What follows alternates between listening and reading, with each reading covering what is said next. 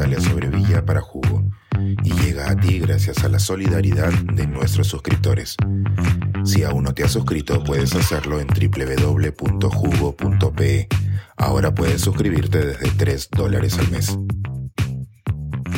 Oriente, España y unas bodas. Cuando los compromisos sociales ponen a prueba nuestra capacidad para dialogar. En estos días de enfrentamientos, medias verdades y posiciones contrapuestas, corremos el inmenso riesgo de perder la capacidad de seguir dialogando.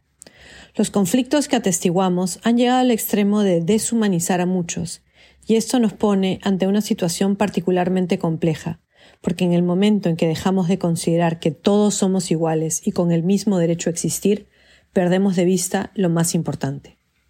Esto sucede en el Oriente cercano, donde desde hace más de un mes los muertos y heridos de ambos lados se apilan. No podemos olvidar el horror de la masacre del 7 de octubre perpetrada por Hamas en Israel, ni que en Gaza siguen secuestradas cientos de personas, entre ellas niños, como las hijas de Mayan Sin, quien escribió ayer en el Washington Post esta súplica por sus hijas de 8 y 15 años. Sin embargo, tampoco podemos ver con indiferencia la matanza de miles de personas en la franja de Gaza. Van más de tres días de enfrentamiento en el hospital y los cuerpos de por lo menos dos de los secuestrados han aparecido ahí entre cientos de palestinos.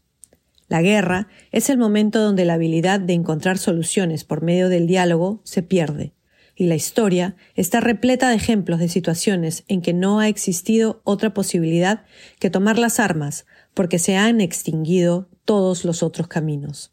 Esto fue lo que sucedió cuando estalló la Segunda Guerra Mundial, porque a pesar de todos los esfuerzos de Neville Chamberlain por evitar un enfrentamiento que nadie quería, fracasó, porque sus contrapartes, los nazis, tenían claro que la única manera de proceder era tomar territorio, primero Austria y luego Checoslovaquia. Esto se pasó por alto con la justificación de que se trataba de poblaciones alemanas, pero este argumento se volvió insostenible tras la invasión de Polonia. Entonces, las palabras no sirvieron más. En España, hemos visto en esta semana en que se ha peleado rudamente por la investidura cómo las heridas de la guerra civil aún están abiertas, incluso con gente gritando en la calle por Francisco Franco.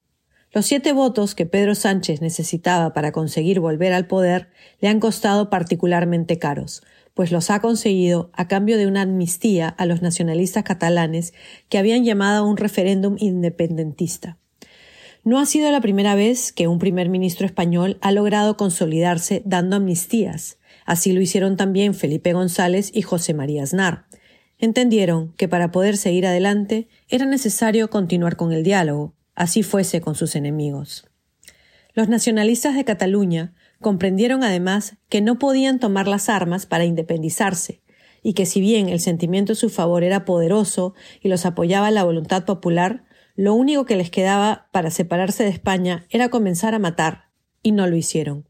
Prevaleció de esta manera, con todas las dificultades del mundo, la capacidad de hablar, esto en un país que fue desgarrado por la guerra y donde la solución después de la dictadura franquista fue el pacto del silencio, con la ilusión de que el pasado pudiese simplemente ser olvidado, de tanto ser ignorado. Pero eso nunca sucede y las heridas que no sanan terminan supurando tarde o temprano. Los enfrentamientos en las calles de estos días nos lo recuerdan, mientras esperamos expectantes que se pueda encontrar ese balance y que no les fallen las palabras. Esta vorágine de eventos internacionales me encuentra mientras asisto a las bodas de plata matrimoniales de unos amigos queridos, que han juntado en su celebración a personas importantes de diversas etapas de su vida. Él es español y ella es peruana, pero llevan muchos años viviendo en Brasil. Así, la convocatoria a un fin de semana completo entre gente que no necesariamente se conoce entre sí nos presenta la oportunidad ideal para poner a prueba nuestra capacidad de diálogo. Mis verdaderas amigas saben que si bien podemos discrepar políticamente, en lo esencial sabemos que estaremos de acuerdo. No obstante, nunca estamos seguros de eso al departir con desconocidos. La primera noche cené con una pareja de españoles y con un peruano, a quien no conocía, un oficial de inteligencia de la Marina en retiro. Ya entrados en confianza, hablamos del voto de investidura en España, y luego procedimos el marino y yo a tratar de explicarle a los españoles la situación política peruana desde nuestros puntos de vista, que si bien pueden superficialmente parecer diametralmente opuestos, tienen en su base una vocación porque el Perú pueda ser un mejor país posible. Ambos mantuvimos la ecuanimidad en todo momento y presentamos nuestras visiones a veces opuestas sin abandonar jamás la voluntad de hablar y de reconocernos como iguales. Esta me parece la única manera de perseverar en este mundo en que insultar y descalificar al otro parece ser la forma de comunicarse que muchos normalizan. Un ejemplo de esa terrible postura fue lo que sucedió en el lugar de la memoria el 14 de noviembre pasado, cuando un grupo de personas interrumpió la presentación del libro de los familiares de Inti Sotelo, asesinado en noviembre del 2020 por las fuerzas del orden. Se plantaron a gritar terroristas, mientras se presentaba el volumen 12 de la serie, de la serie Narradores de la Memoria. Presentarse a gritar en un evento es todo lo contrario a buscar el diálogo.